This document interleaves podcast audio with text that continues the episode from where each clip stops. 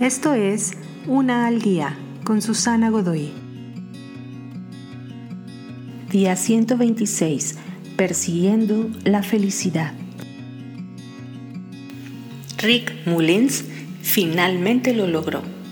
Después de esclavizarse en Nashville como escritor de canciones y artista musical, tuvo algunos éxitos número uno en las listas.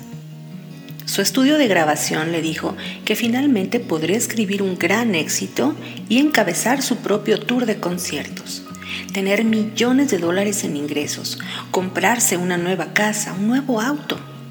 Habría alcanzado el gran sueño americano. Pero Rick les dijo, no, gracias.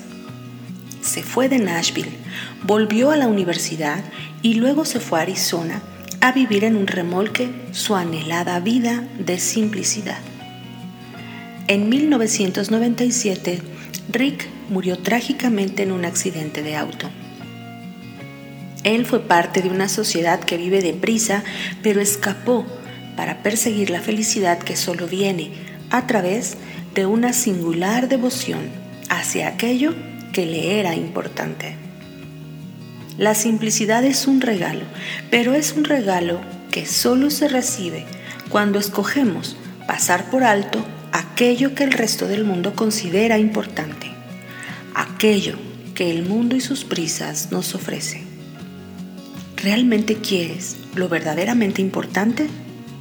Entonces renuncia a todo lo que no lo es.